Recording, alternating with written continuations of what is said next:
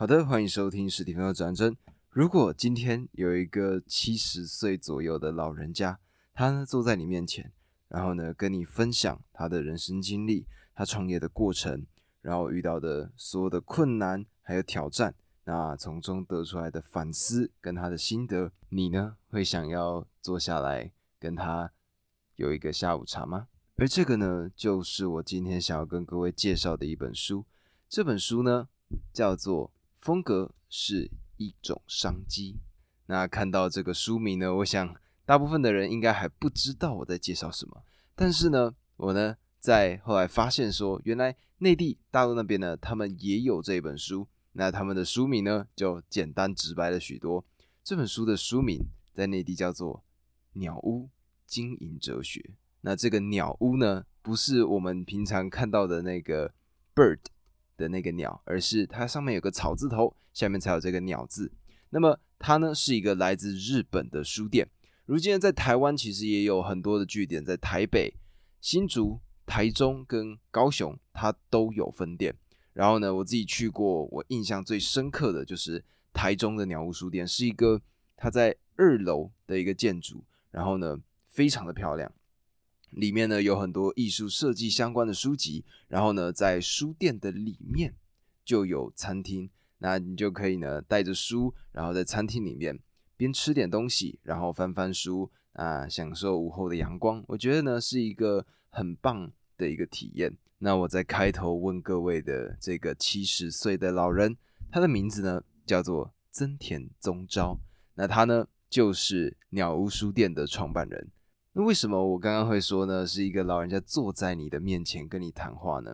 其实呢，他的这一本书原先呢是一个 memo，也就是他自己写给自己的备忘录，然后呢会把它分享给在鸟屋书店里面鸟屋这间公司工作的员工们，然后呢最终这一些所有的记录被集结成一本书，也就是今天我们所讲的风格是一种商机。那我自己呢，其实是很喜欢看这种日本人的，尤其是创办人他们所写的书。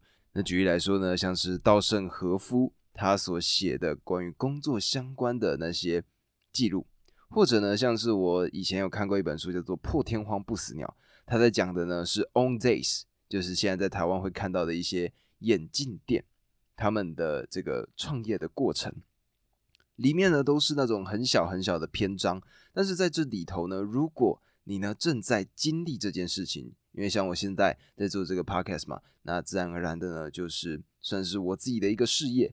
那么在看到这些前辈们他们所写出来的内容的时候，你就会有一种哇被闪电击到的那种感觉。因为呢，里面讲到了很多很多的小细节，很多的要注意的事情。那么因为它呢是 memo 的关系嘛，所以呢，它的每一个篇章。相对应的比较没有主题，那我自己呢就把它整理了很多遍。我呢其实之前就录了三个版本，就发现呢都不好。那最终呢才出现了这个版本。那我呢就会先从顾客层面去出发，然后呢再回归到公司，再到管理，最终呢再到增田宗昭这个个人。那当然呢，首先就必须先介绍到整个鸟屋它的发家的故事嘛。那原先呢，增田宗昭在大学时期，他其实是玩乐队的，所以呢，在这样子的一个阶段呢，因为喜欢听音乐嘛，当时在一九八零那个年代，那时候呢，没有像现在我们打开 Spotify，点开这些 YouTube 就可以听到音乐。那个时候呢，我们是要去买黑胶唱片的，而黑胶唱片呢，基本上都非常非常的不便宜。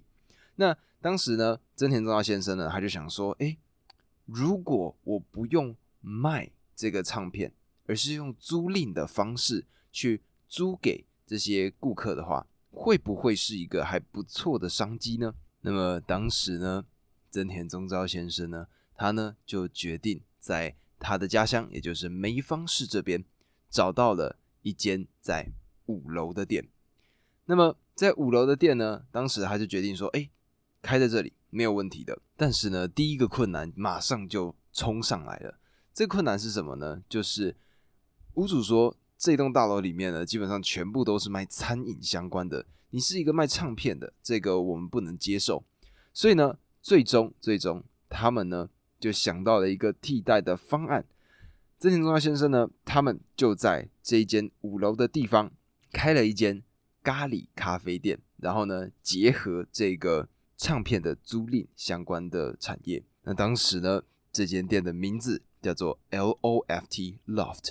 而也不得不说，真田中大先生呢，在这件事情上的看法眼光是非常非常准的。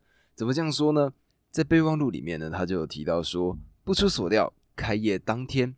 大批顾客涌入，平日里不怎么工作的电梯，它的引擎呢因为过载都烧坏了，导致了这种电梯停运。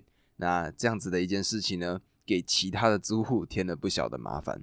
但是呢，就算是这个样子，顾客们也纷纷爬楼梯来到五楼，店铺内如同早晚高峰期的公交车般拥挤。为了安全起见，我们在当天实施了限流的措施。那么第一家店一炮而红，诶，这个时候你应该会是什么样的反应啊？太好了，非常的开心，我们这间第一间 loft，诶，成功开业，但是呢，真田中耀先生他马上就有了忧患意识，什么意思呢？第一个点，这个结合咖啡、咖喱跟唱片租赁这样子的一个新的店面，它非常非常的受到大家的喜爱。第二个点。它在五楼，这个呢是一个非常巨大的缺陷。什么意思呢？因为他们这一间店原先是在梅芳车站的附近，在五楼的这个地方。但是如果五楼的店面跟一楼的店面去对比，你今天如果在一楼就看到，你不用搭电梯，不用走楼梯，你还会想要去人家五楼的 loft 吗？不会嘛。所以呢，他呢，曾田昭先生马上就开始去寻找在梅芳车站附近。适合的地点，最终呢，他们在梅芳车站附近的一楼出现了一个适合的店铺，然后呢，他死求活求，最终呢，终于是得到了这间店铺的租赁的权利，然后呢，鸟屋书店正式起航。那么，既然讲到了一个企业、一间公司，那么最重要的一定就是公司跟顾客之间的关系。那么，在书里面呢。森田中华先生，他呢就特别讲到了关于顾客这件事情他的看法。他说呢，我最近常常思考的是顾客中心论，也就是如何成为一个最了解顾客的人。那么他呢将顾客分成了三个种类。第一个种类呢，就是这个顾客他呢买了这个东西，发现呢这个东西物超所值。另外一种呢，第二种。叫做诶，他呢买了之后发现物等所值，而最后一种最惨的情况，也就是所谓物低于所值。那最惨的这个情况呢，会发生什么事情？顾客可能就再也不会再买你们这间公司所提供出来的产品了。而且更糟糕的事情呢，就是他呢会毁损，或者说会伤害到这间公司这个企业的名誉，还有他的信用。那么再往上一个等级叫做什么呢？叫做物等所值。什么是物等所值呢？物等所值的意思就是说，哎，他呢买了这个东西，他心里的想法就是，哦，跟我的这个心里想的价值是差不多的。那么这种情况发生会导致什么事情？就是对他会买你的产品，但是会怎么样？他呢可能今天 A 矿泉水跟 B 矿泉水，他就都没关系，都好。没有所谓的忠诚的问题，但如果再往上，在他下一个等级，也就是所谓的物超所值的时候呢，在物超所值的这个情况之下，你呢就会发现说，顾客他呢买了这个东西，他心中会有一种感受，会觉得说，哎，他赚到了。那久而久之，你如果持续推出这样子的产品，他就会觉得说，哦，我呢慢慢的。你推出来的所有东西，我都会跟着买单。那么也就在这个时刻，他就已经不再是顾客了，他可能就成为了所谓的粉丝，或者呢更激进一点的说法叫信徒。那么这个呢，应该是所有的企业最想追求的事情。那举例来说，像是苹果，诶，大家呢看到苹果，听到苹果啊，想到的它的这个给我们的形象印象，我们买下它心中所得到的那个感受，这个就是。苹果一直想要体现给我们的，又或者像是精品包包这些 luxury，也就是时尚的品牌，或者像 Nike 这些我们一直在日常生活中看到的这些大牌子，他们呢都是在努力的建立一个形象，让你在使用它的时候增加了额外的价值。这个呢，就是增田中昭老先生他呢所看到的三种顾客的类型。那么，我觉得书中呢有一段内容讲的非常的好，就是短短的一句话，他说：“只要我们能向顾客提交一份他想要的方案，那么签约便是水到渠成的事情。”那后面呢，他也接续说到，他说：“只要能找出答案，企划方案呢便可以百发百中。可是很多时候。”大家并没有想要去寻找这个答案，在生意这个场合上找出答案的方法其实很简单，那就是站在顾客的角度去思考问题，或是以顾客的心情去思考问题。也就是我觉得我之前听到的一句话叫做什么“换位思考”的这个能力。那我觉得呢，真田中耀先生真的是把换位思考这一个做法做得淋漓尽致的一个人。怎么说呢？他这样做的，他说：“为了能理解顾客的心情，从顾客的角度思考更为有效的企划方案。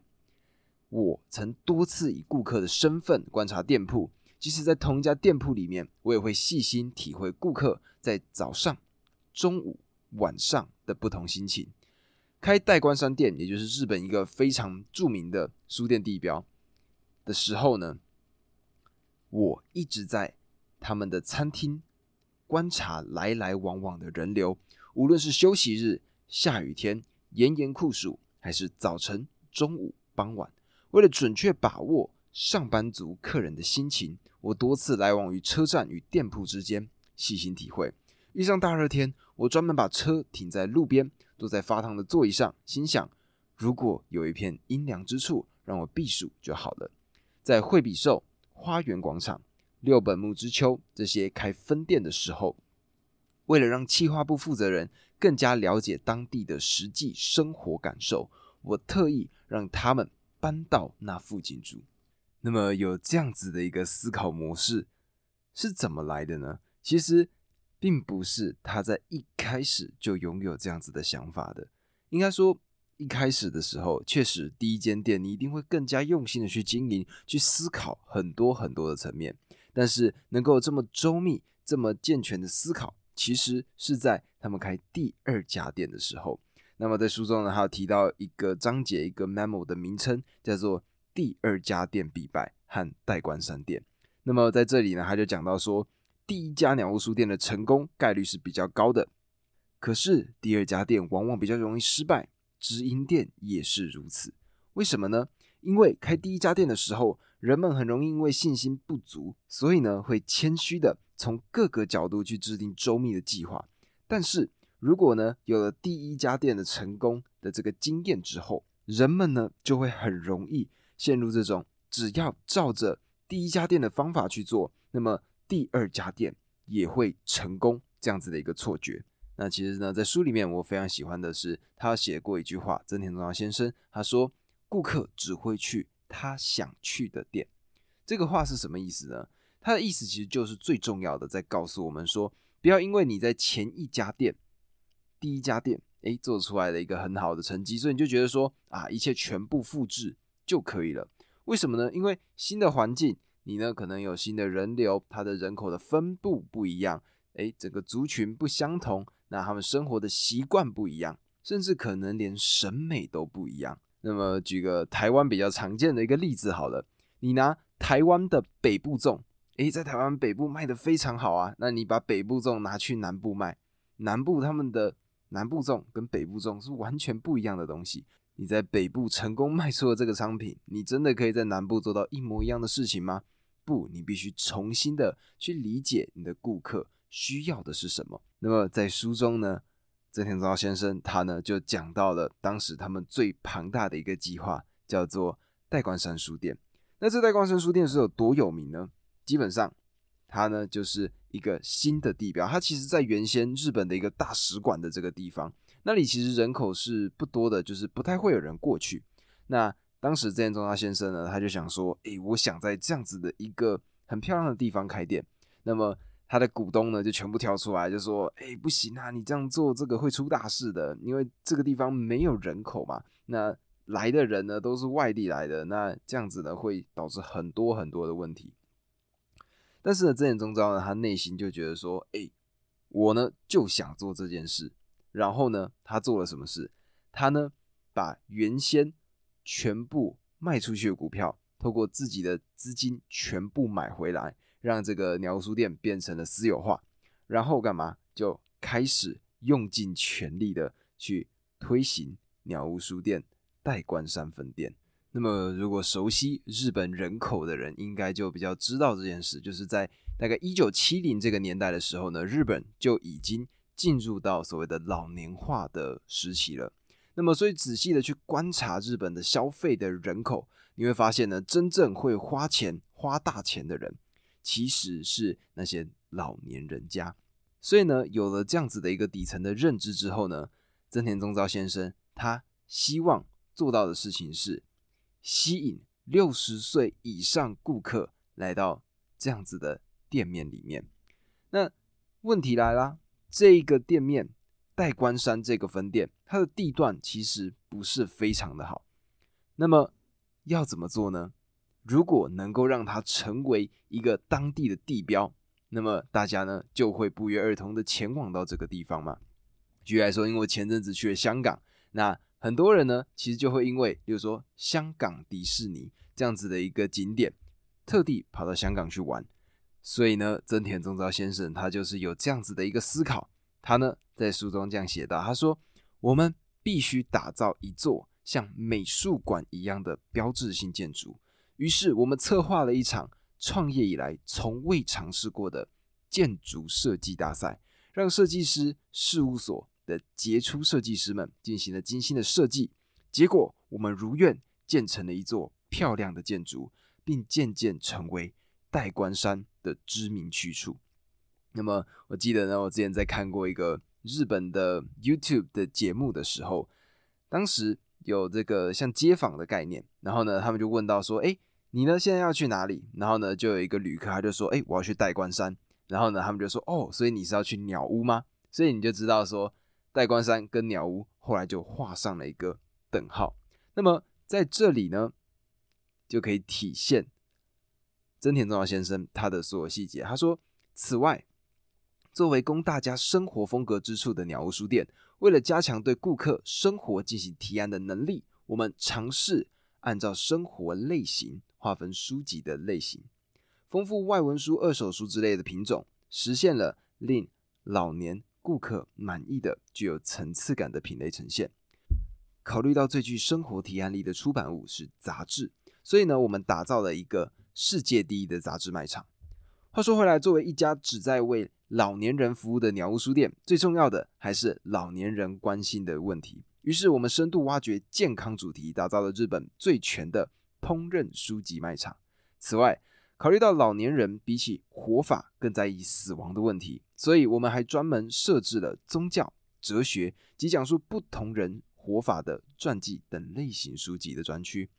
为了让六十岁以上为时不长的余生能够活得快乐充实一些，我们还特意准备了关于旅行、住宅、汽车等方面的书籍。而在开店这个层面上呢，他们呢也有更多的考量，因为他们知道说老年的顾客他们。就是老人家嘛，比较早一点起床，所以呢，他们将书店跟咖啡厅的营业时间定为早上七点。除此之外呢，因为老年人他们的小朋友基本上都已经成家了嘛，所以呢，为了减轻他们的孤单感，他们专门引入了带有宠物医院的宠物店。此外，为了照顾腿脚比较不方便的这些老人家，他们呢，专门打造了兜售电动助力自行车的专卖店。Motovelo，以便他们轻松的出行。为了让老年的女性活得更加美丽，他们呢在店内开了美容院。呃老人家呢，其实最常做的就是什么？因为自己其实已经没有什么物欲了嘛，也不会需要特别消费什么东西，所以很长呢，他们会干嘛？买东西给自己的孙女孙子嘛。那么，所以呢，在鸟屋书店里面呢，他们呢还有专门的环保玩具专卖店。那么，除此之外，还有什么？为了喜欢摄影的老年人，他们呢还设置了相机的专卖店。而我觉得他们最有趣的其实是他们的店铺的呈现方式。什么意思呢？就是在这个书店里面，假设哎这边呢是摄影专区的话，它在旁边就是什么相机专卖店。然后呢，如果这边刚好在介绍旅游的书籍，它旁边呢就会直接是一间旅行社。你呢可能看完哎夏威夷的这个照片啊，觉得说这里好漂亮，好想在这里过生活，出去旅行一下，放松一下。旁边马上你就可以登记出国玩的这个名额。那这样子非常细心的去思考老年人的每一个细节，得来的结果是什么呢？结果就是那些帅气时髦的老年人把这里当做自己的店铺来使用。而且呢，除了这个老年人之外的这些人口呢，在代官山周边其实有非常多的创意工作室，为了让他们搜集企划所需要的杂志、书籍、电影、音乐或是生活杂志等档案的素材。鸟屋书店、代官山店，他们呢还专门设置了集合这些旧书之类的沙龙。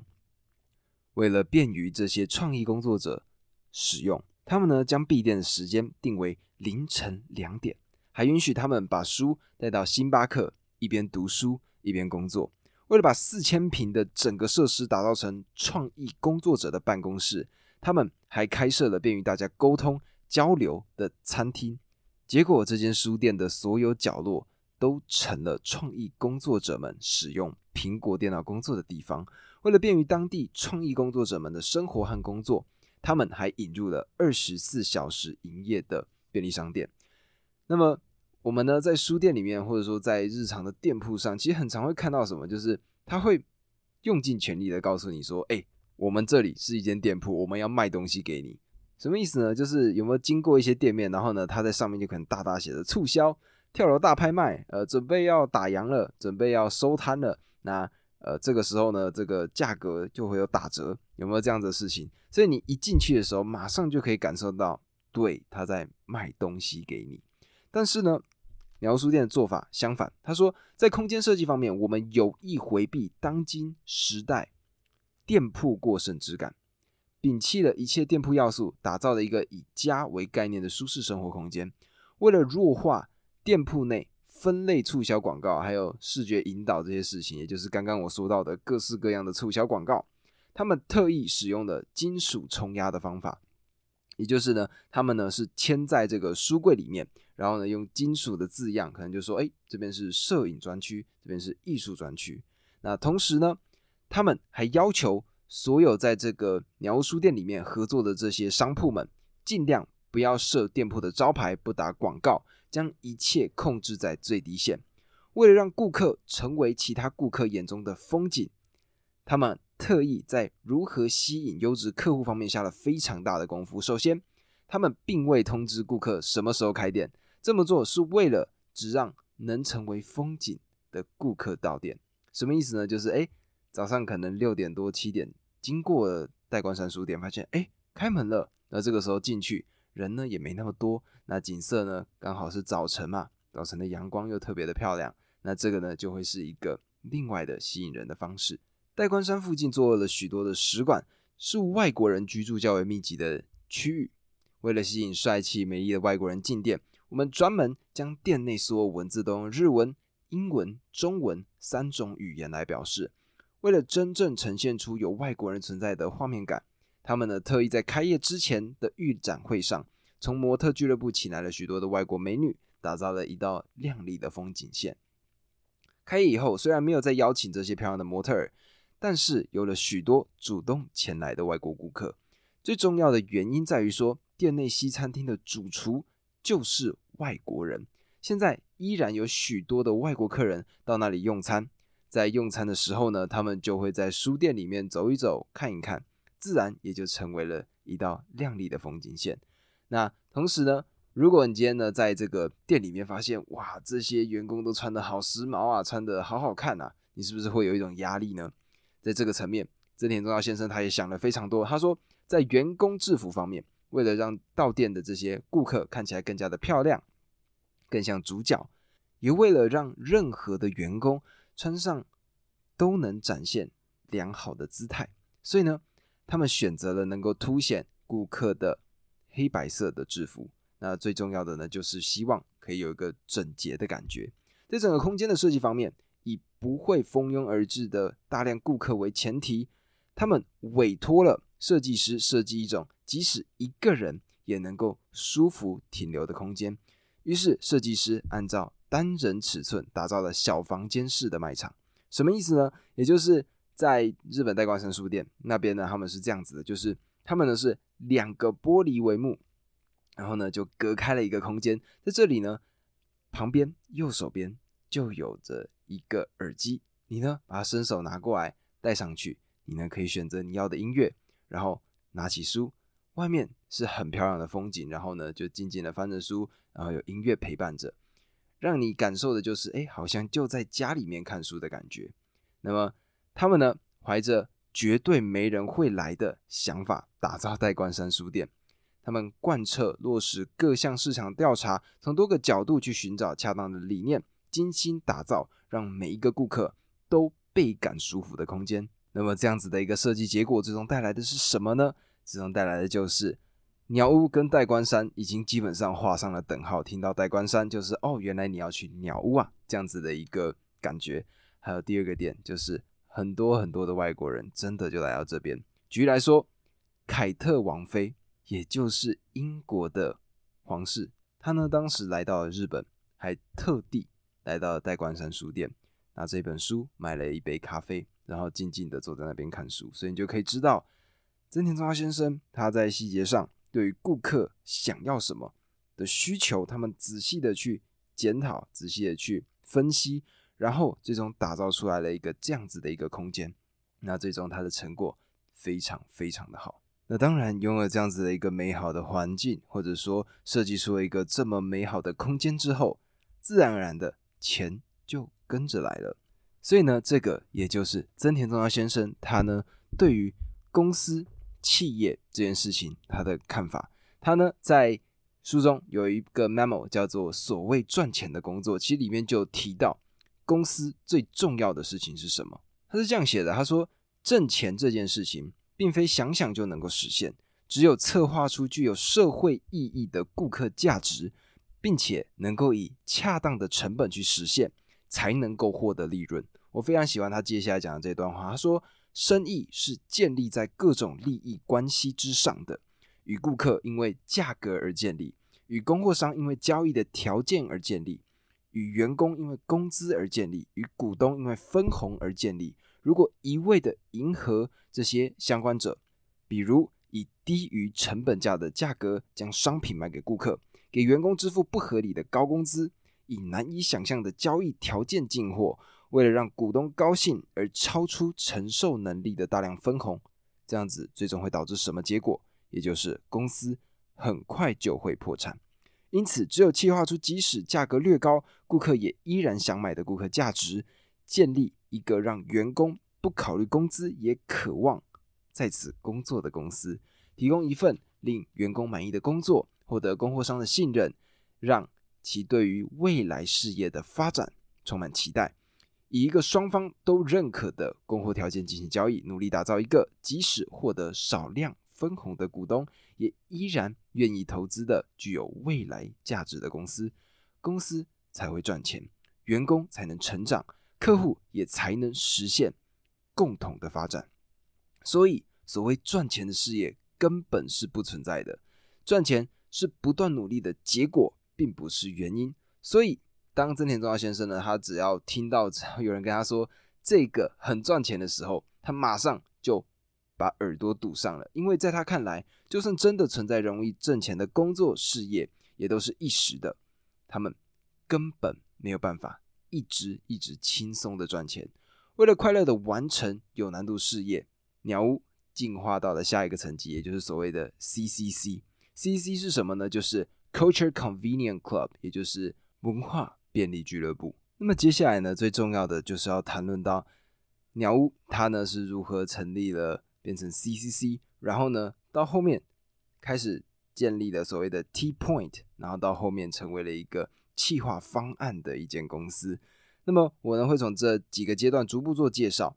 原先他们刚开始开的是什么鸟屋书店，然后呢，因为他们想要去做更多的事情，所以呢，把它往上提升，变成了 CCC 这一间大的控股的公司。然后下一步是什么？下一步呢，就是他们的 T Point。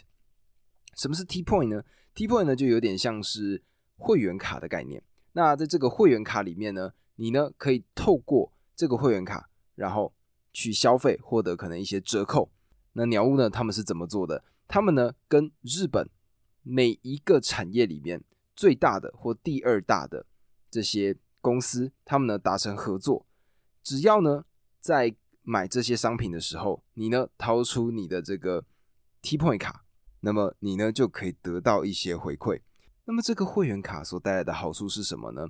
这个会员卡所带来的好处就是这些所谓的资料，也就是诶，这个人他喜欢什么样的东西，喜欢什么样的内容，然后呢再往下就是诶，要怎么样给他投放广告。所以 CCC 也就是鸟屋。他们所合作的，不管是哪一间广告公司，他们所得出来的成效都非常的好，因为他们知道要如何投放，要找哪一个明星，要跟什么样的商品做代言。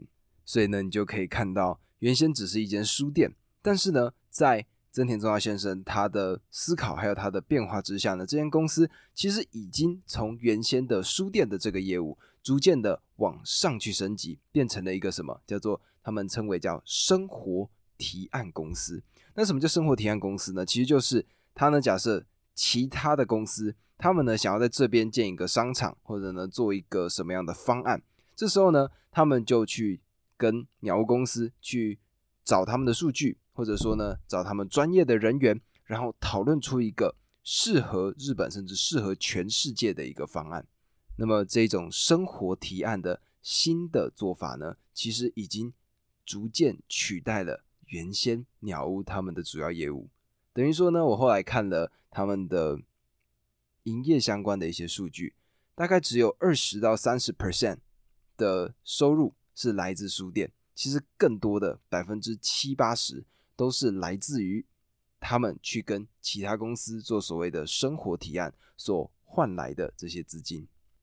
那这个呢，也让我想到的就是从零到一，我之前在。几个单集之前跟各位介绍的一本书里面呢，就提到说，每一个公司它都会有一个秘密。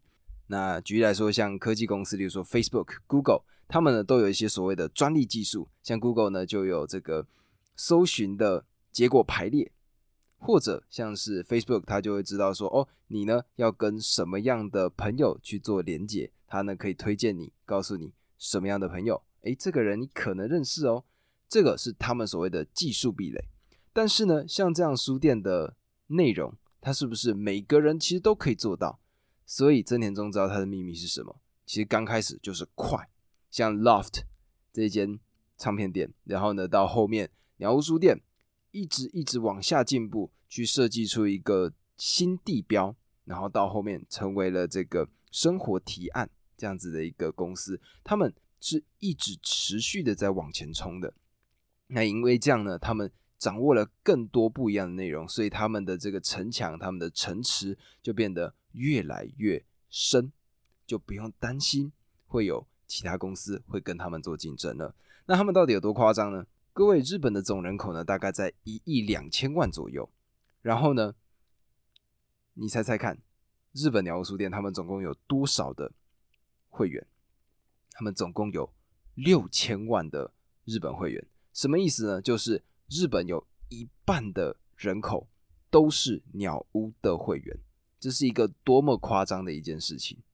而这个呢，就是增田中二先生他呢在逐渐往上去进步的过程中，一点一点累积出来的成果。那么，当然这个部分呢，就一定要提到他是怎么样去经营、怎么样去管理公司的。那我觉得呢，最重要的第一件事情，公司一定是要找人嘛。那这些员工他们最重要的特质是什么呢？我自己看了整本书，我自己认为最重要的其实是这一句话，叫做“你下定决心了吗？”什么意思呢？各位有没有听过所谓的彼得原理？其实彼得原理呢，它最重要的就是在告诉我们说，人基本上都有所谓的他能够管理的极限。举例来说呢，可能经理他呢在处理这些小的这些工程师这件事情上，他做的很好。但是呢，他如果往上提升，提升到总经理的位置，诶，他管的范围变宽了，突然他不知道要怎么做这件事情了。这个呢，就是在说你呢，每个人都会有所谓的一个管理的悖论吧。他呢，到一个点之后，你就没有办法再往上了。那为什么真田中道先生他需要的其实是这个呢？也就是你下定决心了吗？那这个呢，就必须回溯到真田中道先生他自己的整个工作的生涯。他刚开始呢，原先是帮人家工作的嘛，那后来呢，才开始进入到创业的这个环节。那么在创业的过程中，他原先不知道唱片租赁，然后诶也开店了，然后呢后面不了解书店的运作模式，诶也成功了。到后面他呢去试图要了解这个所谓的生活提案，或者是前面所提到的 T point 这些事情，他一个生活在甚至电脑都还没有很成熟的年代，他必须要去理解这种种，一切都是因为他自己想要去了解。有这个决心去努力，所以呢，他在书中就讲到说，会不会不重要，重要的是是否具备使项目获得成功的必备要素，也就是决心。有决心便不会逃避，有决心便不会找借口，有决心便会遇到愿意提供帮助的人，有决心便能创造出机会。而在挑战这些新的事物的时候，其实也会有什么，就是所谓的不适感嘛，就是不舒服的感觉。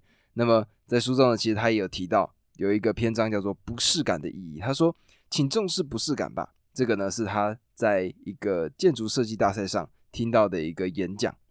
然后呢，在里面还是讲到说，新款汽车的设计大多看起来有些奇怪。用惯翻盖手机的人总觉得智能手机不太好用。装有发动机的自行车跑起来总觉得有些别扭。刚出美法沙龙的时候，人们也觉得不习惯。总而言之，所谓不适感，就是对超出自己认知范围的物品、事物所产生的感觉。也就是说，人们容易对新事物产生不适感。从另一个角度来看，没有不适感的生活、工作，或许就意味着没有进步。成功的企业虽然一开始未必会得到社会的认可，但是过了一段时间之后，会渐渐的被人们接受，然后人们渐渐抹去不适感，企业得以在。社会中生存下来。相反的，如果该企业的人想办法避开了这种不适感，那么进步也会随之终止。正因为如此，他呢才会在这个演讲上听到的这句话，叫做“请重视不适感”。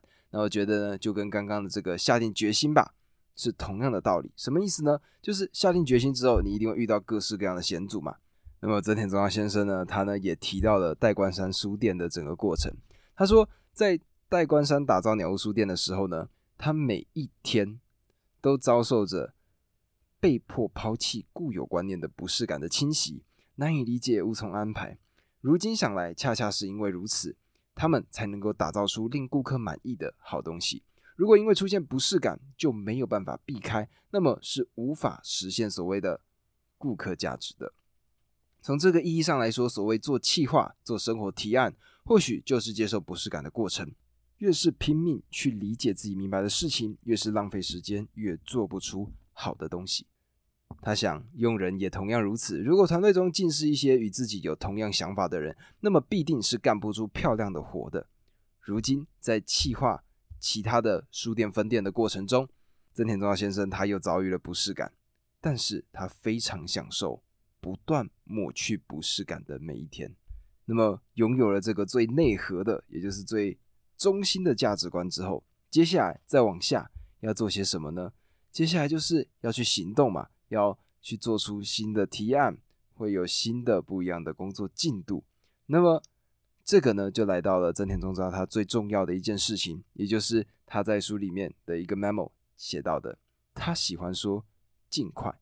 这里的“尽快”呢，其实指的是尽快做好各种报告书。企划书的意思，他是这样讲的。他说：“对于未安装程序或是未输入数据的电脑，就算你把电压提高到超级高，无论花费了多长的时间，结果都是一样的。所以人也是如此，无论如何拼命的去思考，无论获得多长的准备时间，所产出的结果也都是一样的。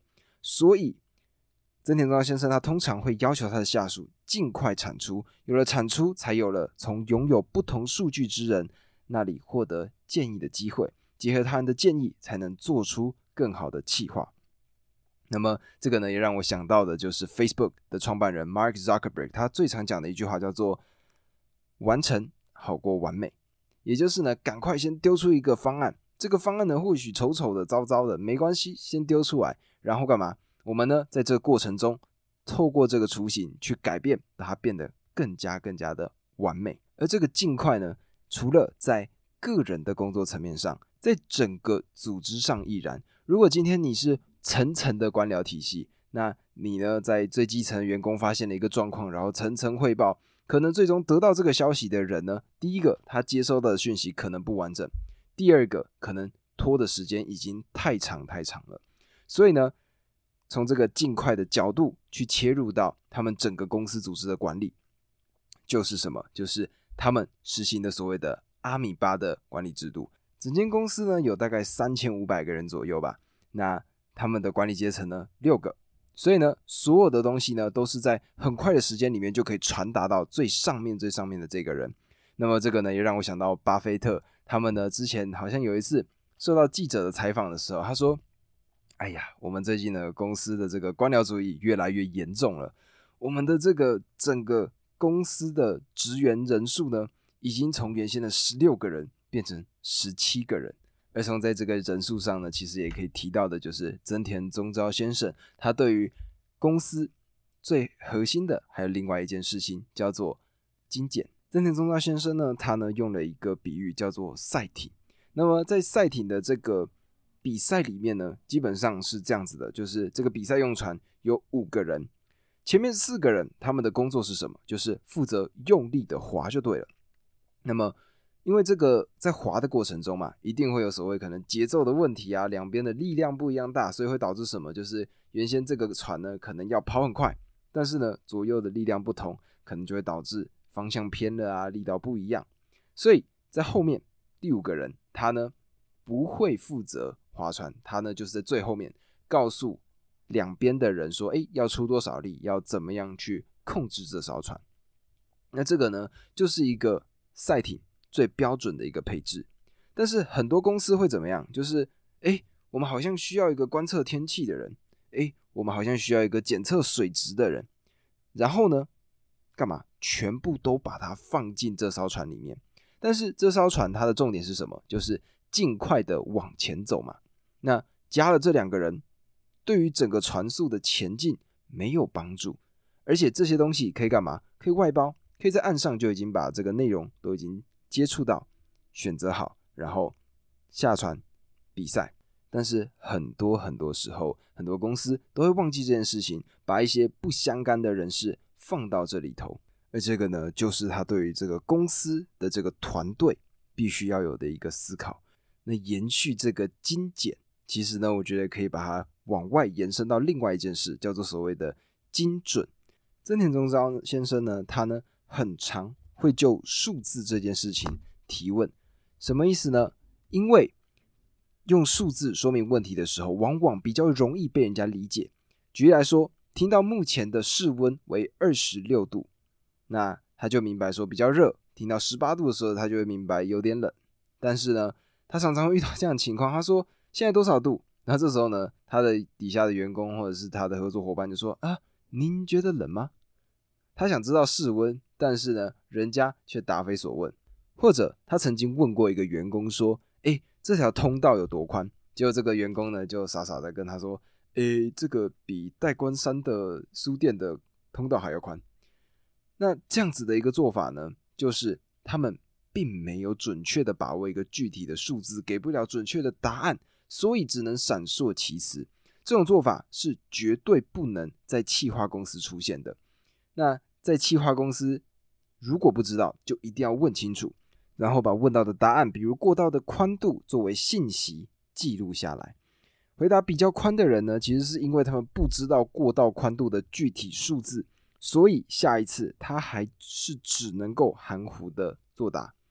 可是，一旦记住了数字，那么这个数字就转化成了当事人的知识，那之前呢有看过另外一个采访，也是关于这个增田宗昭先生的。曾经有一次呢，就来了一个企划一个提案，然后呢，这个增田宗昭先生看完之后呢，他就把它拒绝了。他说这里面呢，你并没有使用公分等级的这个数量单位来去把店内的所有细节都记录下来。也就是呢，这件事情第一个细节，第二个需要把。精确的数字，完完整整的记录下来。那这个呢，就是真田中昭先生他在不管是团队的管理上，还有成员的沟通上，他的要求，然后他自己的一些看法。那么，不管是公司上，或者是你的个人人生上，其实我们都会或多或少的怎么样面临失败嘛？那么，真田中昭先生又是怎么样去看待失败这件事情的呢？他呢，在书中写到了。这样子的一个 memo，他说：“经营乃对失败的宽容，谁都会失败，因为做的是自己不会的事情。若不做自己不会的事情，人是无法进步的。希望失败的人能够充分利用自己失败的经验，积极的迎接下一个机会。在经营的方面，考虑到失败的人往往积蓄了更大的力量，所以他更愿意把机会给他们。不过，因为心怀不轨而造成的失败。”亦或是疏失大意造成的失败是不算在其中的。此外，企业发展做的越大，失败的损失也会越大。但是为了实现发展，接受挑战是必不可少的。我很喜欢他讲的这句话，他说挑战本身就有可能失败。回想起来，曾田昭昭先生自己还真是没有少经历失败。有大家知道失败，也有不为人知的失败。之所以能在历经多次失败之后依然坚持至今，是因为他始终把这些失败理解为成长的收益。总而言之，这让他想起了自己一直视若珍宝的一句话：经营的本质在于对失败的宽容。那么，有了这些基本的条件之后呢，接下来就可以进到他们最重要、最重要的东西，就是生活提案，也就是所谓的企划。在真田中央先生他的看法里面，最重要的企划必须符合四个条件：第一，具有顾客价值，也就是企划方案能够获得顾客的支持；第二，具有让有钱的人想要购买的收益性，也就是能够畅销的企划；第三，该企划的实施有助于员工及与企划相关人员的成长进步，也就是能够帮助公司成为。世界最好的企划公司。第四，该企划可以使得社会变得更好，也就是能够为社会做出贡献。那么，要实现企划，前面刚刚提到的这个对顾客观察的入围，还有要了解或者说去想象，对他们来说十分、一百分、一千分的方案是什么？这个呢，就是讨论到。我觉得书中提到的一个部分叫做走出公司，走向社会，什么意思呢？很多时候我们呢认为一些 idea、一些企划，我们呢就在办公室里面，哎，把它仔细的完成，然后呢上缴，基本上呢就没有问题了。但是很多时候，我们呢必须要通过细微的观察，在路上看到不一样的人群，最终我们才能够知道他们喜欢什么，他们需要什么，想要什么。所以呢，建中昭先生呢，在这一篇备忘录《走出公司，走向社会》里面呢，最重要的就是要告诉我们，多去看看这个世界。有些时候呢，或许会有不一样的观察，不一样的感受。而最重要的呢，为什么他会这样讲呢？因为其实这个就是真田宗昭先生他自己的计划手法。他呢，在书中就有讲到，他说，在当时刚拿到这个代官山的地块之后。他考虑说要怎么样做这个项目。第一件事情，他呢以顾客的身份和自己的私人教练一起，在这个地块的周围一圈一圈的跑步。他们每一周都会去跑步，而且是在不同的日期、不同的时间段去。人在散步、慢跑的时候，其实更容易会产生创意。这个呢，我在之前的单集讲到大卫·奥格威很常会去骑脚踏车，其实是同样的道理。真田中昭先生呢，他是这样子说到的。他说：“比起坐在会议室里面思考，一边观察项目一边思考，更容易开拓想象空间。尤其是走在街上看着竞争对手的店铺，想法创意会不断的涌出。从某个时刻起，他开始要求大家用手机记录自己的所思所想，然后发送到我的邮箱里。过了没多久，他又要求大家用手机拍下自己在意的风景、店铺这些。那在昨天，他们一起跑到了二子玉川，又是另外一个分店。他让教练给他发了许多的照片。昨天发现的主题是周末的二子玉川，几乎都是带着孩子的行人。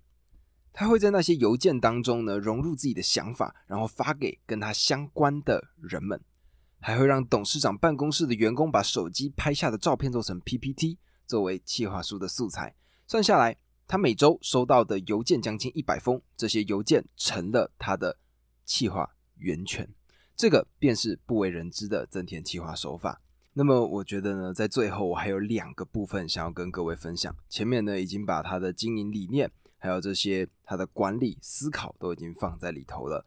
那最后呢有两个部分是我自己觉得非常触动我的。那么第一个部分是环境的重要性，我觉得这个部分呢真的是太令我意外了。这个呢标题名称叫做“应该拥有的自我标尺”，它里面是这样写：他说二十多年前，因为某些人的邀请。他呢加入了一个有点特别的协会，名为无名之会。